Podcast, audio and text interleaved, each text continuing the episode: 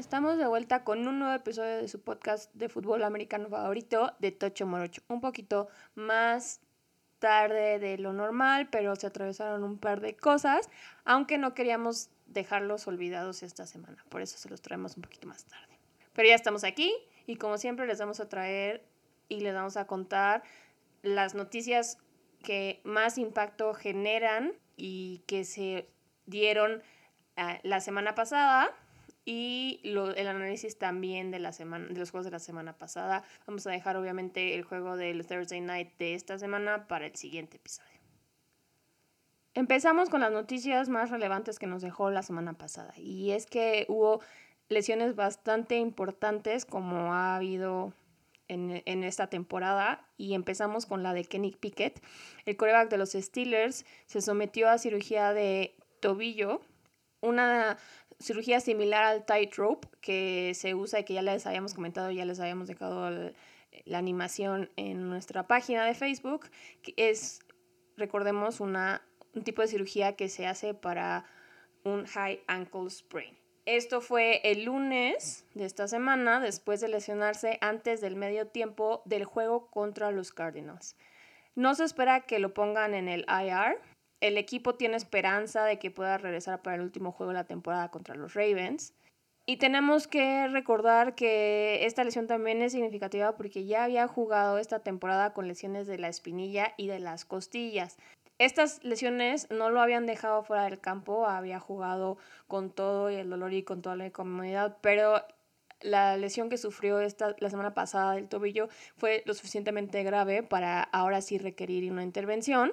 Y entonces en lo que veían que iba a pasar, iban a estaban viendo si nombraban a Mitch Trubisky como titular en su lugar.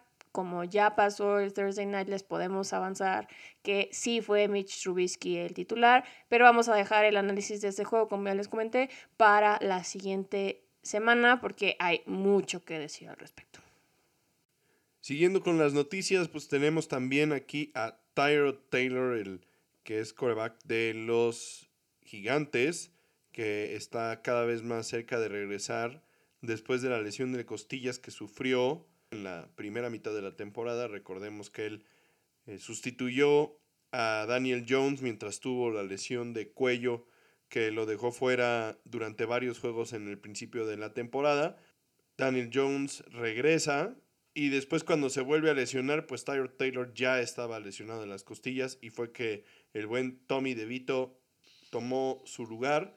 Y justamente esa es la duda que tiene el head coach Brian Dable en este momento, pues Tommy DeVito fue el coreback que le dio una victoria en su último partido a los gigantes, entonces puede ser que le dé la oportunidad de seguir con la titularidad o que Taylor regrese como titular al equipo que había visto, se había visto bastante bien en los juegos en los que tuvo acción. Desafortunadamente se atravesó esta lesión. Siguiendo con las lesiones de coreback, tenemos que el coreback de los Santos, Derek Carr, salió de la derrota dolorosísima contra los Lions por lesiones del hombro y de la espalda gracias a un golpe muy fuerte en el cuarto cuarto que fue marcado como roughing de pase en el campo. Posteriormente se anunció que también iba a ser puesto en el protocolo de conmoción. Recordemos que en la semana 10 contra los Vikings también había sufrido una lesión del hombro y una conmoción, pero ahí corrió con suerte porque coincidió con su bye y no perdió tiempo en el campo. La ventaja de traerles un episodio un poco más tarde en la semana es que tenemos un poco más de claridad sobre varias de estas noticias y este es el caso de Derek. Entonces les podemos informar que finalmente ya salió del protocolo de conmoción y es muy, muy, muy probable que vaya a jugar contra las Panteras esta semana. Siguiendo con la racha de lesiones de corebacks esta temporada que ha sido durísima para los corebacks, ha sido muy complicado todo este asunto de las lesiones. La verdad es que por un lado vemos a la afición y, a algunos jugadores quejarse sobre lo, podríamos decir, rigorista que es el arbitraje con respecto a los golpes eh, contra corebacks, pero por otro lado hemos visto pues una, un incremento muy importante en las lesiones a los corebacks, justamente algunos de ellos no se deben a golpes que le han dado, como es el caso, por ejemplo, de Kenny Pickett, en este caso, que pues, realmente no fue un golpe fuerte lo que le provocó la lesión. Algunos otros sí, como en el caso de Derek Carr. Y pues uno de estos corebacks que también sufrió una lesión importante fue Trevor Lawrence en el juego del lunes con, eh, por la noche contra los Bengals, que sufrió justamente un high ankle sprain, igual que el buen Kenny Pickett. Pero a diferencia de Pickett, él no va a ser operado, por lo menos no en este momento de la temporada. El equipo y el head coach Doug Peterson parecen optimistas tras los estudios que le han hecho. Eh, confirman el diagnóstico, pero parece no ser tan grave. Y recordemos que ha habido jugadores que pues han logrado tener buenos resultados a pesar de lidiar con este tipo de lesiones. Y el claro ejemplo es Patrick Mahomes para el Super Bowl de la temporada pasada. Patrick Mahomes durante los playoffs de la temporada pasada sufrió esta lesión que recordemos parecía dolorosísima. Y que también confirmamos en la serie de Netflix de Quarterback cuando lo vimos rehabilitarse y como tenía el, el tobillo hinchado, rojo, morado, como la rehabilitación era dolorosa y finalmente logró estar en el Super Bowl, ¿no? Sí, entonces pues los, los jaguares confían en que Trevor Lawrence pueda hacer una personificación de Patrick Mahomes y pueda mantenerse en el campo a pesar de, la lesión. Entonces verlo, veremos si, si les da resultado para este partido donde su estatus es questionable. Entonces hay una buena probabilidad de que él sea el titular para el partido de este domingo. Por otro lado, ya no una lesión de Corvax, pero sí una lesión importante fue la del corredor de los Titans, Derek Henry, quien entró al protocolo de conmoción después de sufrir un golpe muy muy fuerte en el juego del domingo contra los Colts, del cual tuvo que salir. Recordemos que si bien Derek Henry es la mejor arma de los Titanes y uno de los mejores, si no es que el mejor corredor de la liga. Este jugador ha lidiado con muchas lesiones en las temporadas que ha estado en el campo, entonces tenerlo de baja en este momento se complica mucho las cosas para los Titanes, que aunque no están peleando por mucho, de todas maneras, pues puede ser muy complicado para ellos. Igual, continuando con las lesiones de jugadores que no son corebacks, uno de los novatos estrella de la liga y uno de los grandes protagonistas de el resurgir que hemos visto con los Tejanos de Houston, el, el receptor Tank Dell verá su temporada truncada por una fractura de la tibia, la cual sufrió mientras bloqueaba casi como, como fullback en una, en, una jugada dentro de, de la yarda 1 eh, bastante inexplicable eh, el diseño de, jugada de los tejanos, o sea, poniendo a un receptor que además de todo es pues, un receptor bastante flaquillo, a, hacerla de, poder en, una jugada en la zona de gol, pues me parece bastante ilógico. Y, y pues bueno, la verdad es que es un, un, golpe doloroso para ellos porque Tank Dell ha sido una revelación, un gran jugador, eh, para todos los que pudimos levantarlo en el fantasy, fue una bocanada de aire fresco. Y bueno, ahora ya no lo tendremos para la parte final de nuestra temporada de fantasy y los Tejanos tampoco lo tendrán para la parte final de lo que puede ser una temporada muy importante para ellos porque van a tener que pelear por su vida en los playoffs en las siguientes semanas y no contarán con una de sus mejores armas. Otros que no van a contar con una de sus mejores armas son los Chiefs que vienen de una derrota importante y es que Aisea Pacheco no jugará en el juego contra los Bills por una lesión del hombro. No practicó toda la semana, semana después de que salió un momento del juego del domingo por un golpe, pero en ese momento pudo regresar un poco después. Desafortunadamente también con un minuto en el reloj fue expulsado del campo de juego, entonces tampoco alcanzó a terminar. Pero ya se confirmó que no va a estar disponible y junto con él otros tres jugadores importantes tanto a la defensiva como a la ofensiva de los Chiefs, lo cual podría complicar un poco las cosas para este equipo, pero tal vez no tanto como podría haber sido en otra temporada considerando que los Bills no vienen tan bien. Por último, hablaremos sobre las bellas noticias que nos dejan los Jets de Nueva York, uno de los equipos que más han dado de qué hablar desde el inicio de la temporada con su situación de corebacks.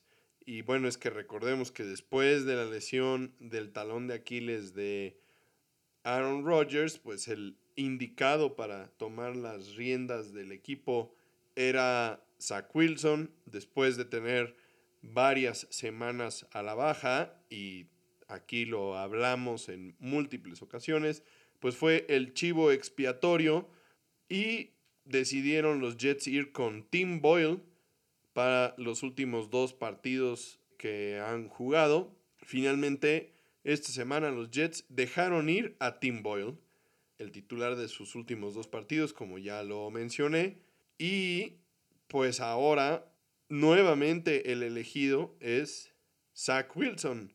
Y vaya, eh, por el momento la, la, decisión es que Zach Wilson será el coreback titular por el resto de la temporada.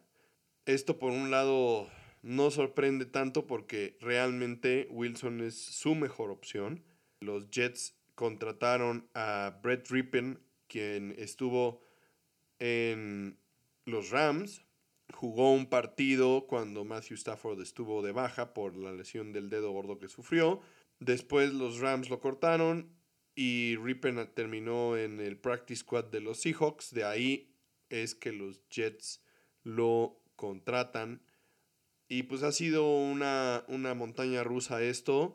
Evidentemente después de los resultados y de lo que vieron de su ofensiva con Tim Boyle, se dieron cuenta que pues el problema no es precisamente Zach Wilson. Sí, por supuesto, y como ya lo habíamos dicho en este podcast, tiene sus momentos no muy brillantes, Zach Wilson, honestamente, pero no estaba jugando al nivel que lo habíamos visto jugar en años anteriores donde de verdad las cosas eran imposibles de ver. Ahora la verdad, él estaba jugando bastante mejor, estaba teniendo mucho mejor capacidad de lectura, tomaba mejores decisiones, bastante mejor colocación de los pases hacia los receptores para evitar intercepciones innecesarias, pero al final de cuentas, como lo hemos dicho muchas veces, o sea, la línea ofensiva de los Jets es inexistente, muchos balones soltados por parte de los receptores que se supone que son un arma importante de este equipo como Garrett Wilson, y, la verdad es que el juego por tierra pues no ha tenido el impulso que esperábamos porque la línea ofensiva es pésima. Entonces, ante eso, pues aunque tengas ahí atrás a quien tengas, no va a funcionar, ¿no? No sabemos cuál vaya a ser el futuro de Zach Wilson después de esta temporada. Posiblemente no esté en los Jets para el año entrante. Que bueno, el, los coaches habían dicho que todavía no estaban dispuestos a a rendirse y a dar por perdido ese pick de Zach Wilson, que ven que es un muchacho que tiene talento y que puede lograr algo potencial, sí, esa es la palabra correcta. Entonces, obviamente eso lo pueden estar diciendo para no generar más ruido alrededor de, de esta situación mientras estén dependiendo de él, pero pues es que la situación es complicada aún cuando tengan de regreso a Aaron Rodgers, ¿no? O sea, de por Claro, porque si no tienes cómo protegerlo, el señor acaba de cumplir 40 años. Sí, no, no les va a durar, ¿no? O sea, entonces, si no lo proteges y y además si no tienes un segundo al mando que funcione, pues se te complican las cosas aún más, ¿no? Yo creo que para Wilson lo ideal sería el plan que tenían para este año con él.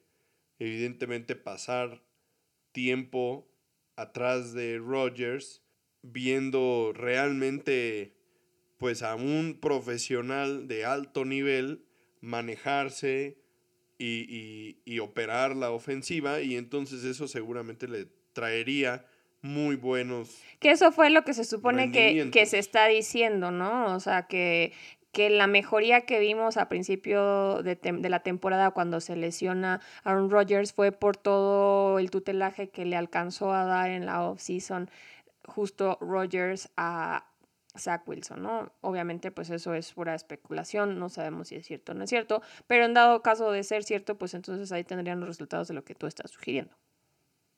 Pues bueno, veremos en qué termina todo este asunto. Por el momento, para este juego de la semana 15, los Jets tienen un nuevo coreback titular, nuevo, pero es un viejo conocido en Zach Wilson. Veremos cuáles son los resultados. Y bueno, antes de pasar al análisis de los juegos más interesantes de la semana, tenemos que hacer un paréntesis para platicarles de unas noticias relevantes en el college football. Obviamente, como sabrán los que están metidos en esto ya se terminó la temporada regular del fútbol americano colegial y entonces ahora estamos entrando a la temporada de playoffs y de tazones, ¿no?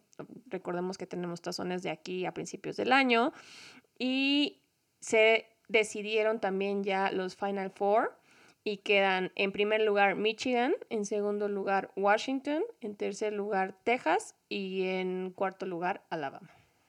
Ha habido muchísima controversia alrededor de esta selección porque el equipo de Florida State terminó campeón de la conferencia ACC, su conferencia, invictos durante toda la temporada y fueron obviados por el comité porque su coreback se lesionó hace dos semanas y ellos consideraron que el equipo sin su coreback titular no tenía el nivel para estar dentro de los cuatro representantes de los playoffs que jugarán por el campeonato nacional. Alabama le dio una sorpresa inmensa a Georgia en el campeonato por el SEC y entonces fueron beneficiados con el, la selección Obviamente Georgia, quien fue el primer lugar durante toda la temporada, sale del ranking, o bueno, sale de los primeros cuatro.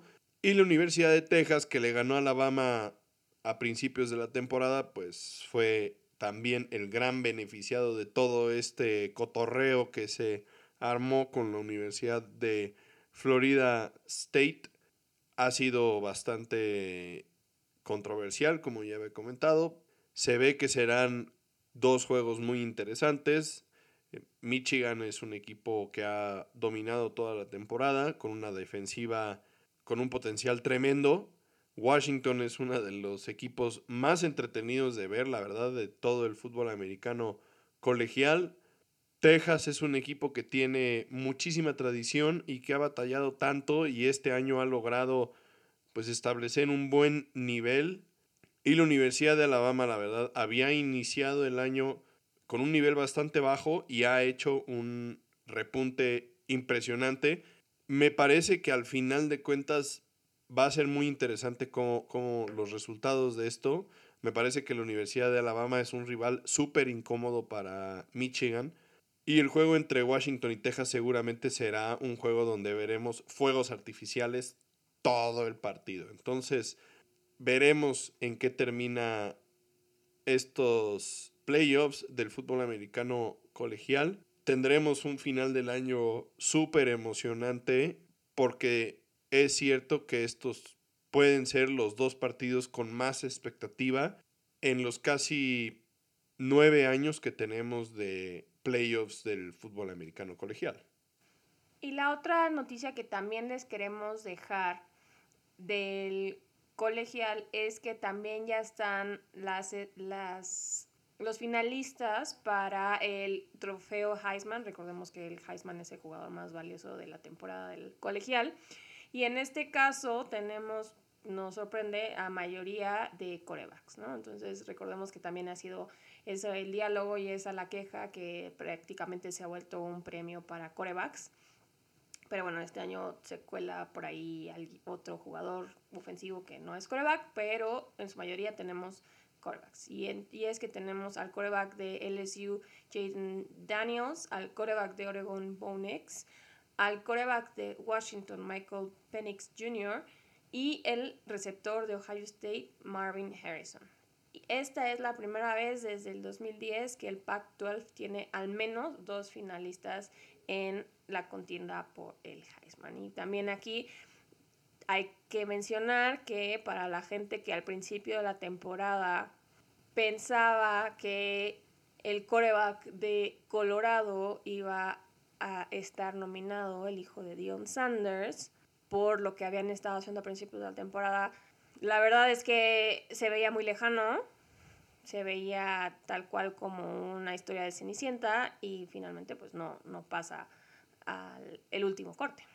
Bueno, hablemos un poquito sobre la temporada de los Búfalos, que obviamente terminó completamente porque no serán invitados a, a un tazón como pensamos en aquel momento, cuando hablamos de ellos hace ya muchos episodios, pensamos que por el buen inicio que, comentas, los, los Búfalos podrían terminar con sus seis ganados y, estar dentro de los elegidos a, algún tazón en el año.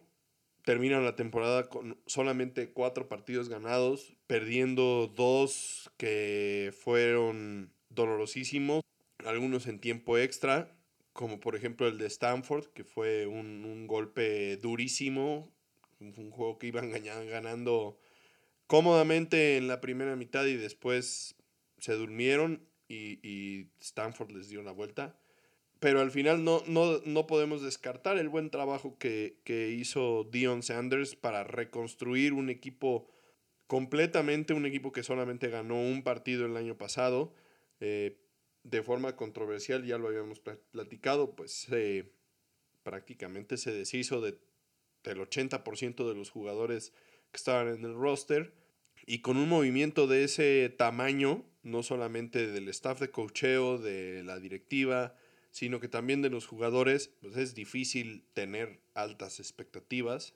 Entonces, para mí, me parece que la temporada no es desastrosa. Tampoco podríamos decir que completamente un éxito, pero franca mejoría en este aspecto y seguramente con el talento que tienen todavía y la capacidad que tiene Dion Sanders de reclutar, seguramente los resultados en el futuro próximo serán bastante mejores para los Búfalos de Colorado. Y bueno, antes de cerrar esta sección, ¿tú quién crees que se vaya a quedar con este trofeo tan codiciado? Creo que en este momento el favorito es eh, Jaden Daniels de la Universidad de LSU. Yo solamente vi a los Tigres jugar en el primer partido de la temporada, justamente contra los apestados Florida State, y Florida State les dio un súper aplastón. Entonces, yo he visto más y creo, y la verdad me gusta bastante cómo juega Michael Penix Jr. de la Universidad de Washington. Para mí, él es el, jugador que debería de, llevarse el trofeo, pero seguramente será Jaden Daniels, él es el favorito por mucho. Me parece que la temporada de LSU no, no ha sido tan buena me parece que están un poco overrated. Aunque no son un mal equipo, pero son un equipo que está rankeado dentro de los primeros 25 con tres, tres derrotas. Y eso no es común. Me parece que es un poco necear con el SEC. Para los que tienen mucho tiempo escuchándonos, saben que no somos un podcast que esté a favor del SEC. Pero pues el mundo del fútbol americano colegial sí lo está y seguramente va a ganar Jaden Daniels. Por otro lado, me parece que si evaluamos puramente jugador, obviamente el impacto, como ya bien dijiste, cuando nos diste la lista de los, de los finalistas, se ha vuelto un premio muy, muy centrado hacia los corebacks, obviamente por el impacto que tienen en todo el equipo, ¿no? Son los líderes en el campo y por lo tanto, pues es fácil eh, determinar que pues también son los líderes del equipo. Pero a mí me parece que sin lugar a dudas el mejor jugador ofensivo de esta temporada ha sido Marvin Harrison. Sin duda, yo creo que si quitamos a, a los corebacks de la imagen, ¿no? Sabemos también que para el draft los corebacks pues normalmente tienen gravedad, ¿no? Van cayendo hacia, el, hacia los primeros picks. Pero si nos vamos hacia puro, puro talento, creo que Marvin Harrison sin duda es el mejor jugador del colegial. Y en este momento él todavía está debatiendo entre si se va a la NFL o se queda un año más en Ohio State porque en su carrera él no ha logrado vencer a Michigan, que es el acérrimo rival, y tampoco ser campeón del Big Ten. Entonces, eso lo motiva a quedarse. Por otro lado, bueno, Marvin Harrison es hijo de Marvin Harrison, quien también fue receptor de los Colts cuando estaba Peyton Manning, un excelente receptor.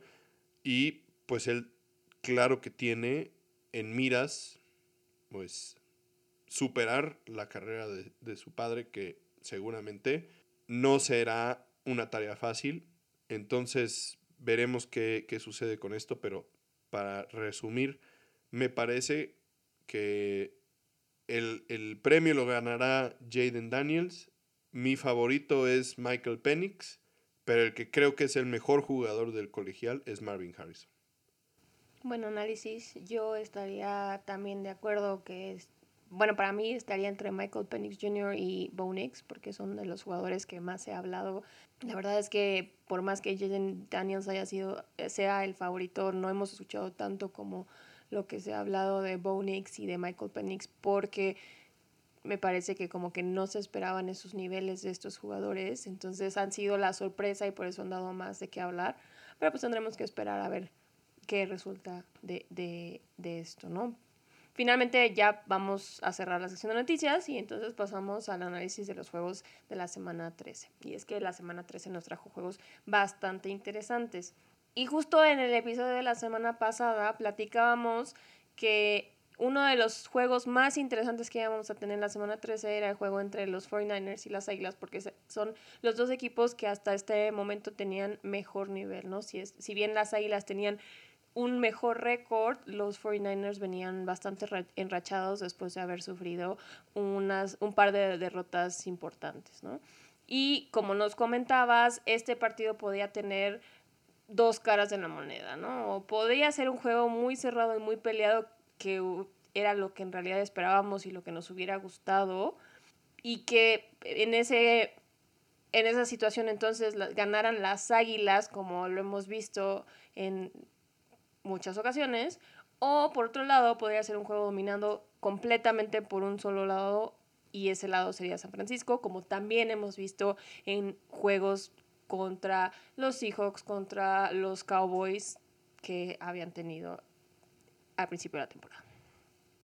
Sí, vaya que los 49 nos sorprendieron y nos dieron la razón con ese pues ese script de juego dominante, impresionante, en los tres juegos que ha habido con mucha anticipación en los que han participado los 49, pues han sido ellos los que parece que tienen una velocidad adicional diferente a la que tiene su rival y dominan el partido a placer, ¿no?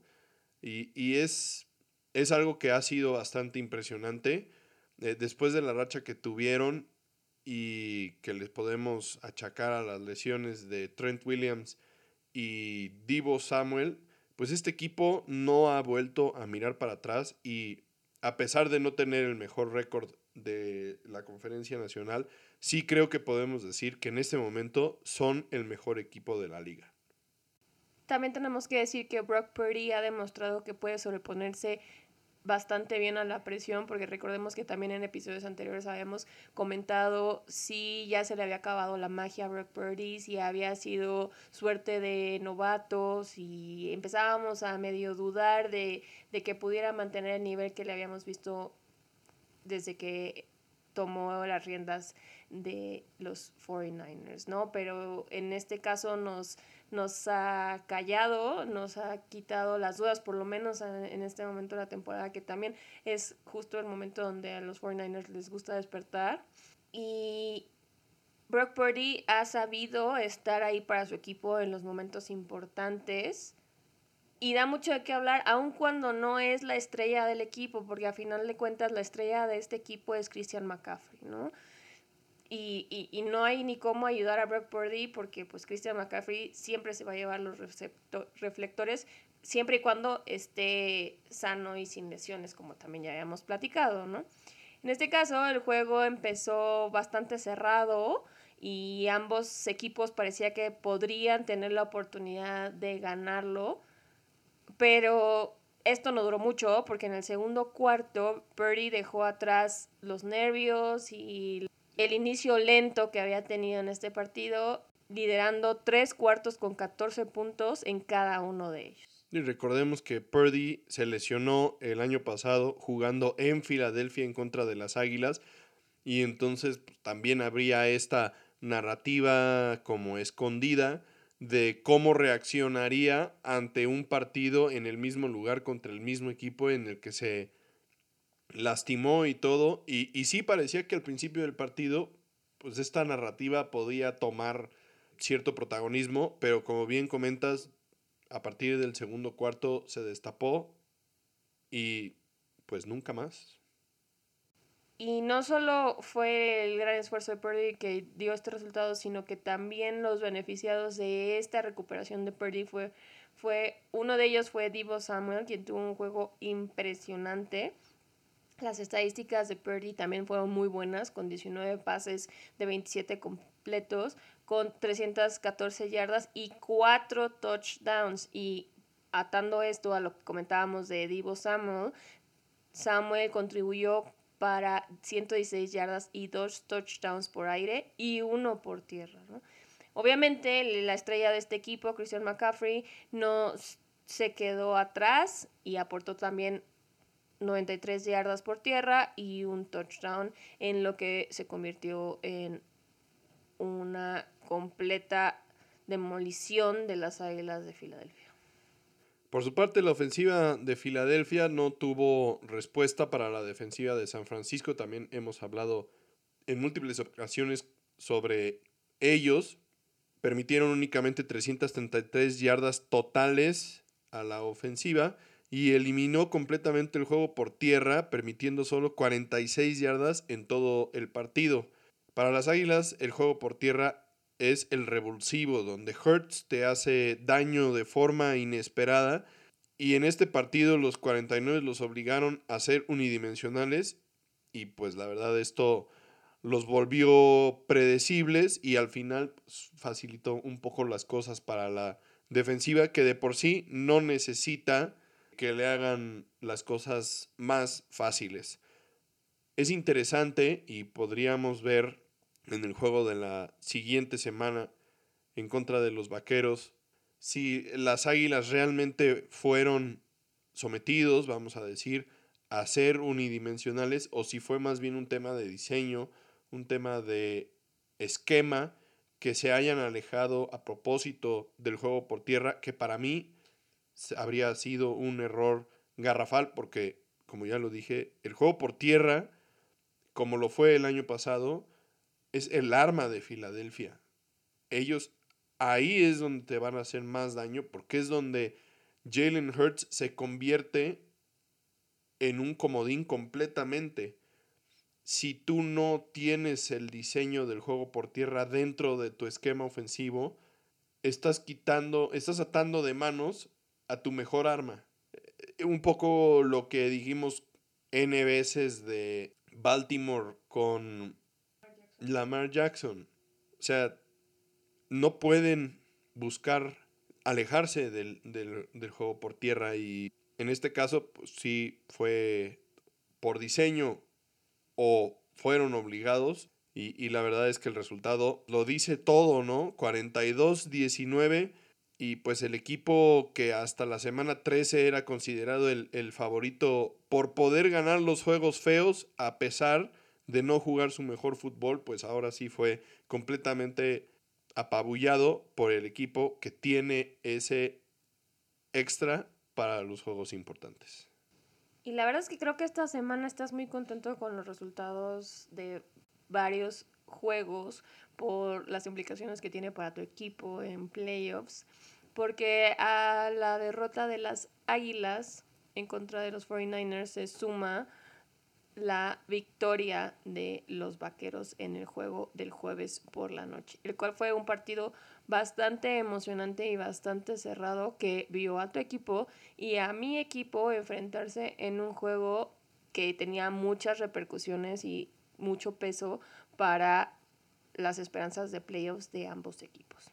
Los Cowboys llegaban a este partido con la narrativa de no haberle podido ganar a un equipo con récord ganador y los Seahawks salían de una derrota en contra de los 49ers que los dejó luchando por su lugar en playoffs más que en la competencia por la división.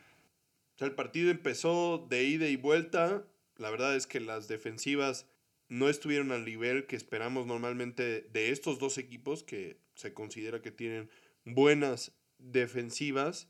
Ambos equipos permitiendo avances importantes y de hecho el partido fue pues uno en el que las ofensivas dominaron completamente y además de todo no se dieron patadas de despeje en todo el partido. Bastante interesante el dato, ya que en todas estas posesiones no quiere decir que las defensivas no tuvieran jugadas grandes como la intercepción de Darren Bland en el tercer cuarto o los cuatro sacks que consiguieron las la defensiva de Seattle, pero pues al final de cuentas la ofensiva fue la que marcó el paso de este partido. Para los vaqueros, Dak Prescott y el equipo en general tuvieron 411 yardas totales con 275 por aire y 136 por tierra, tres touchdowns por aire y uno por tierra y cuatro goles de campo.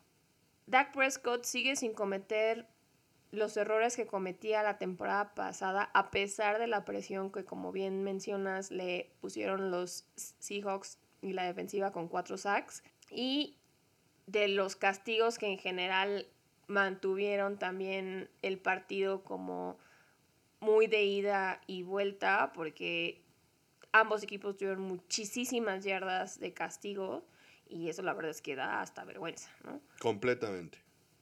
Siguiendo con la ofensiva de los vaqueros, CeeDee Lamb y Jake Ferguson fueron los protagonistas del juego por pase. Por el lado los obligaron a Dallas a que sacara su mejor versión ofensiva.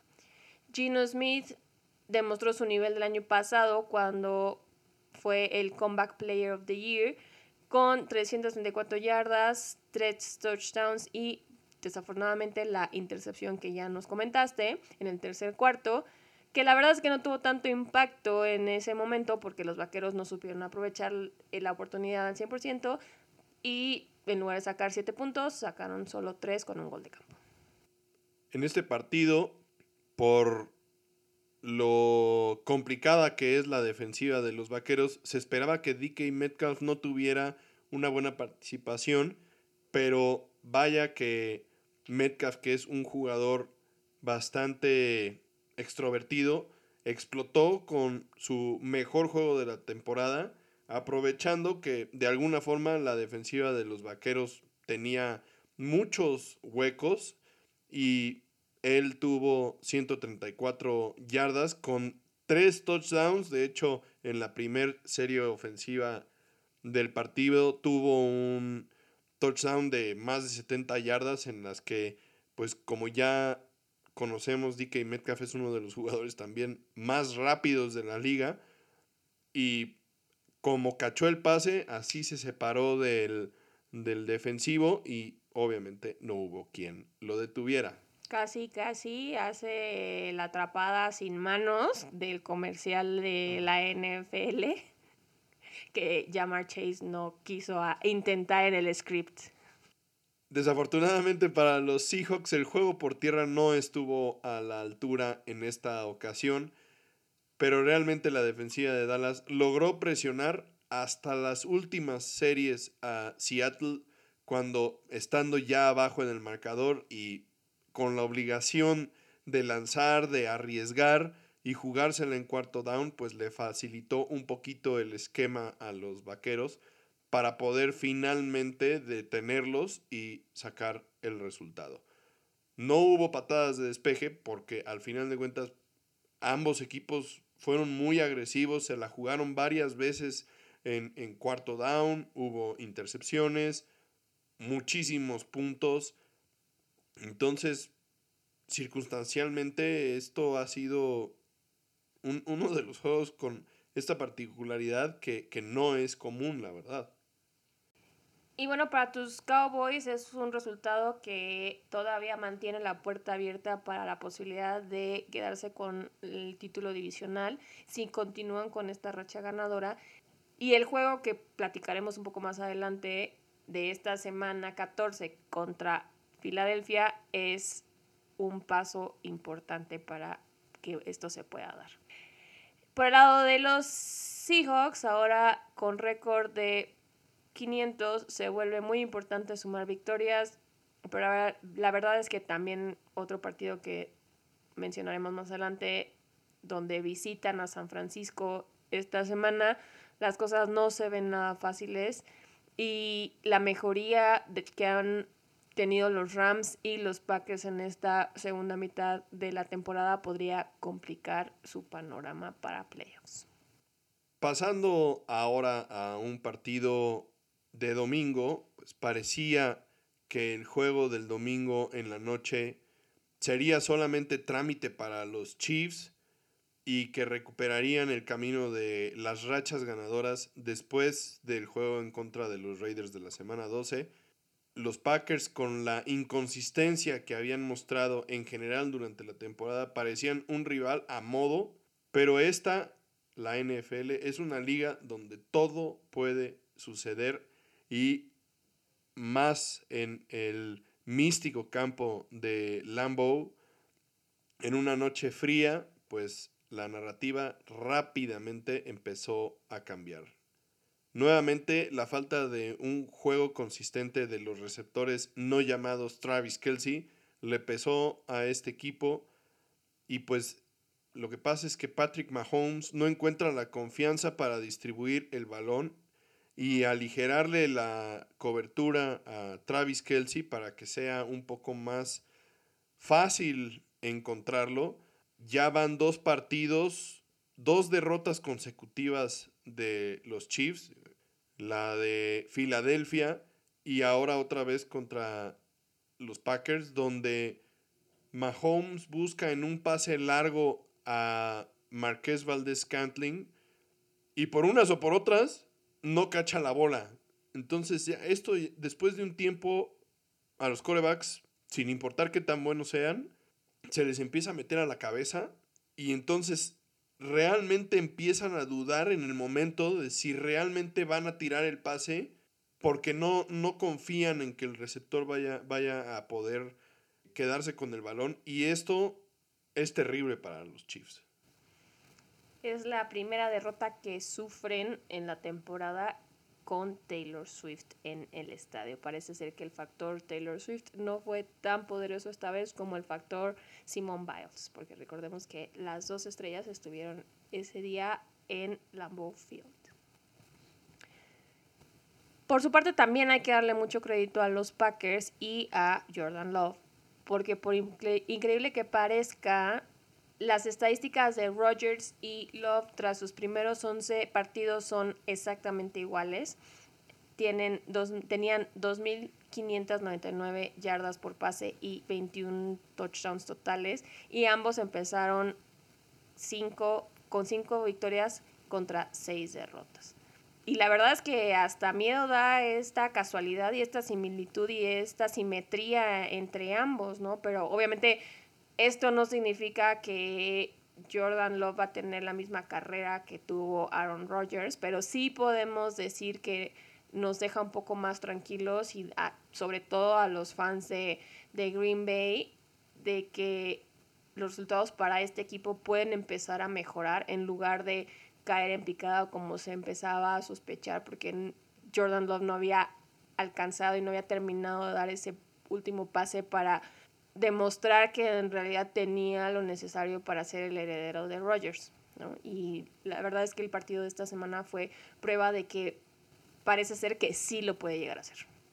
Se vio bastante en ritmo, haciendo bien su drop back, tirando la bola en cuanto daba el último paso de la lectura, lanzando el balón con anticipación, poniendo a sus receptores en posiciones de ventaja en contra de la cobertura, a diferencia de lo que ya comentaste de Patrick Mahomes, ¿no?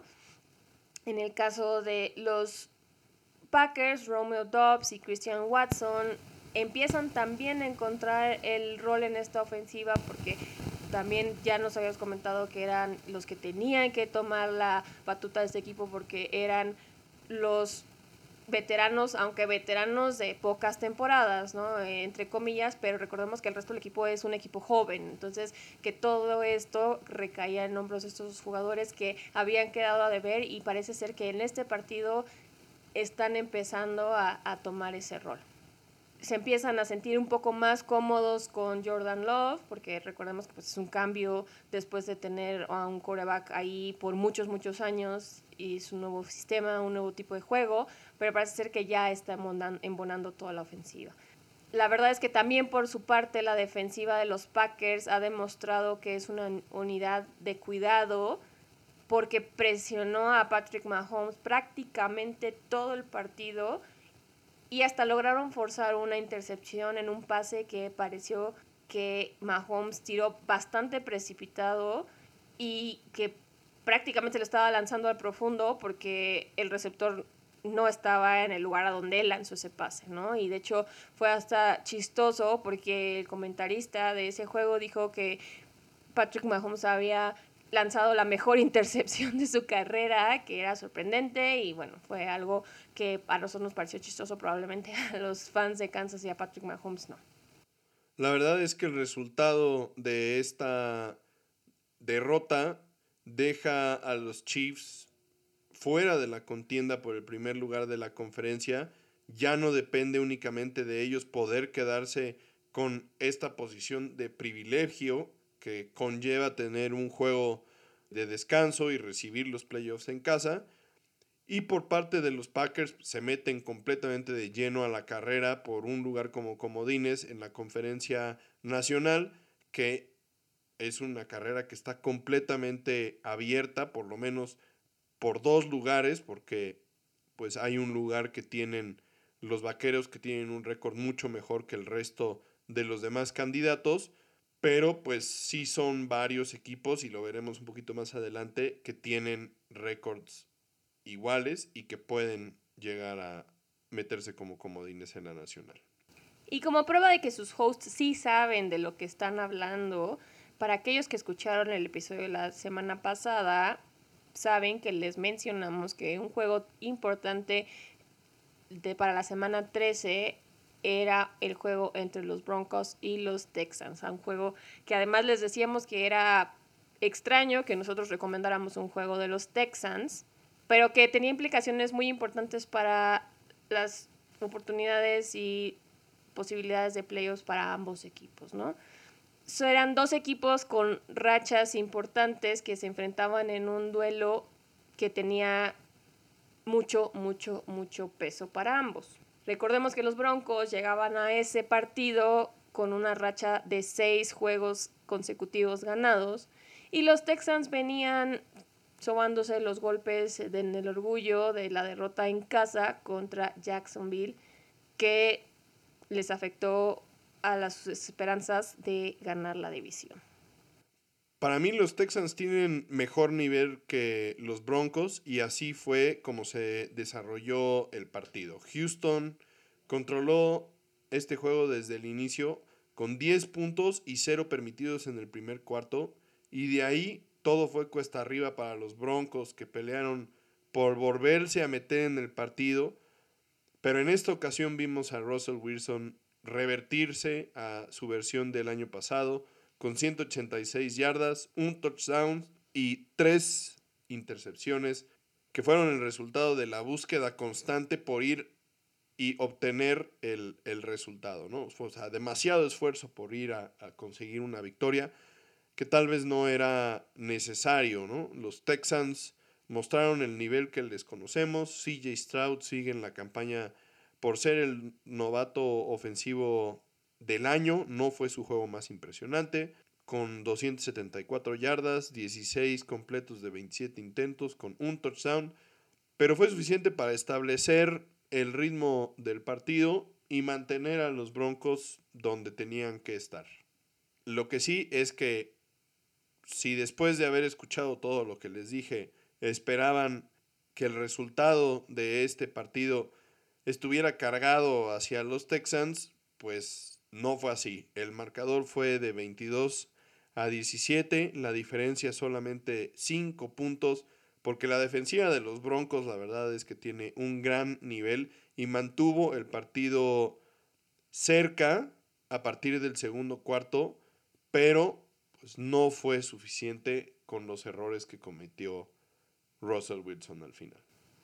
Y bueno, pasamos a la penúltima sección de este episodio, que es donde les platicamos un poquito qué estamos viendo para los playoffs con lo que pasó en la semana 13. Y es que esta carrera para la postemporada sigue teniendo movimientos importantes. La verdad es que la competencia por el wild card de la conferencia nacional se está calentando y se están metiendo equipos a esta contienda que parecía que no iban a pintar. Tanto los Seahawks, los Rams, los Vikings y los Packers con seis ganados y seis perdidos están peleando por dos. lugares que quedan en playoffs porque estamos asumiendo que los Cowboys van a asegurar el otro lugar. Sí, exactamente. En este momento, en la conferencia nacional, las Águilas conservan, a pesar de la derrota, el primer lugar de la conferencia nacional y por lo tanto el bye, pero pues ya las cosas no están tan sencillas como se veían la semana anterior. Los 49 se mantienen en el segundo lugar, pero obviamente tienen el tiebreaker con las Águilas. Los Leones se mantienen en tercero y los Halcones de Atlanta se mantienen como el campeón del sur hasta el momento, pero con juegos en contra de los Bucaneros justo esta semana 14, esta historia puede cambiar rápidamente. Esta semana, la semana 14, hay tres equipos que podrían asegurar su lugar en playoffs. Las Águilas, quienes no lo lograron la semana pasada, como les habíamos comentado, por la derrota contra los 49ers. Y en esta semana se suman los Cowboys y los 49ers. Las Águilas pueden lograrlo con una victoria o un empate y una combinación de resultados de otros equipos, pero Dallas y San Francisco necesitan obligatoriamente una victoria más otra combinación de resultados para poder asegurar su pase a playoffs. Por el lado de la conferencia americana tenemos a los Delfines de Miami todavía como el primer lugar de la conferencia, seguido de los Ravens, los Chiefs, los Jaguars, que desafortunadamente con la derrota en contra de los Bengals del lunes por la noche dejaron ir la posibilidad de ser líder de la conferencia americana y en los wildcards tenemos a los Browns, a los Colts y a los Texans, tres equipos nuevos para los wildcards de la conferencia americana, porque los Steelers, los Broncos y los Bengals cayeron de el ranking. Y ya para cerrar el episodio les dejamos los juegos más interesantes de la semana 14 y varios que ya comentamos en el transcurso del episodio, pero se los recordamos por si ya se les olvidaron. En esta ocasión tenemos el juego de los Seahawks contra los 49ers en San Francisco, el juego de los Bills contra los Chiefs en Kansas City, que recordemos también puede ser peligroso porque los Chiefs no cuentan con Isaiah Pacheco y otros tres jugadores importantes. En el caso de los Seahawks, me regreso tantito, todavía no se sabe si Gino Smith va a poder jugar porque tiene una lesión de la ingle. Esperaríamos que sí, porque pues sería prácticamente regalar el juego si no lo ponen a jugar, ¿no? Tenemos también en, en juego entre los Broncos y los Chargers en Los Ángeles. Y para cerrar la lista de juegos relevantes, tenemos el Sunday Night Football entre las Águilas y los Cowboys en Dallas. Como paréntesis, este lunes tenemos doble cartelera, aunque la verdad es que no son juegos muy interesantes, entre los Titans y los Dolphins en Miami y los Packers y los Giants en Nueva York. Ese Packers Giants, si Tyro Taylor alcanza a jugar, yo creo que podría ser un juego que podría ser entretenido, la verdad. Y bueno, en esta ocasión solo hay dos equipos que tienen bye en esta semana y son los Cardinals y los Commanders. Con esto terminamos este muy interesante episodio de, de Tocho Morocho. Esperemos lo disfruten y regresaremos aquí la semana entrante para comentar los partidos más interesantes de la semana 14 de la NFL. Nos vemos la próxima. Bye.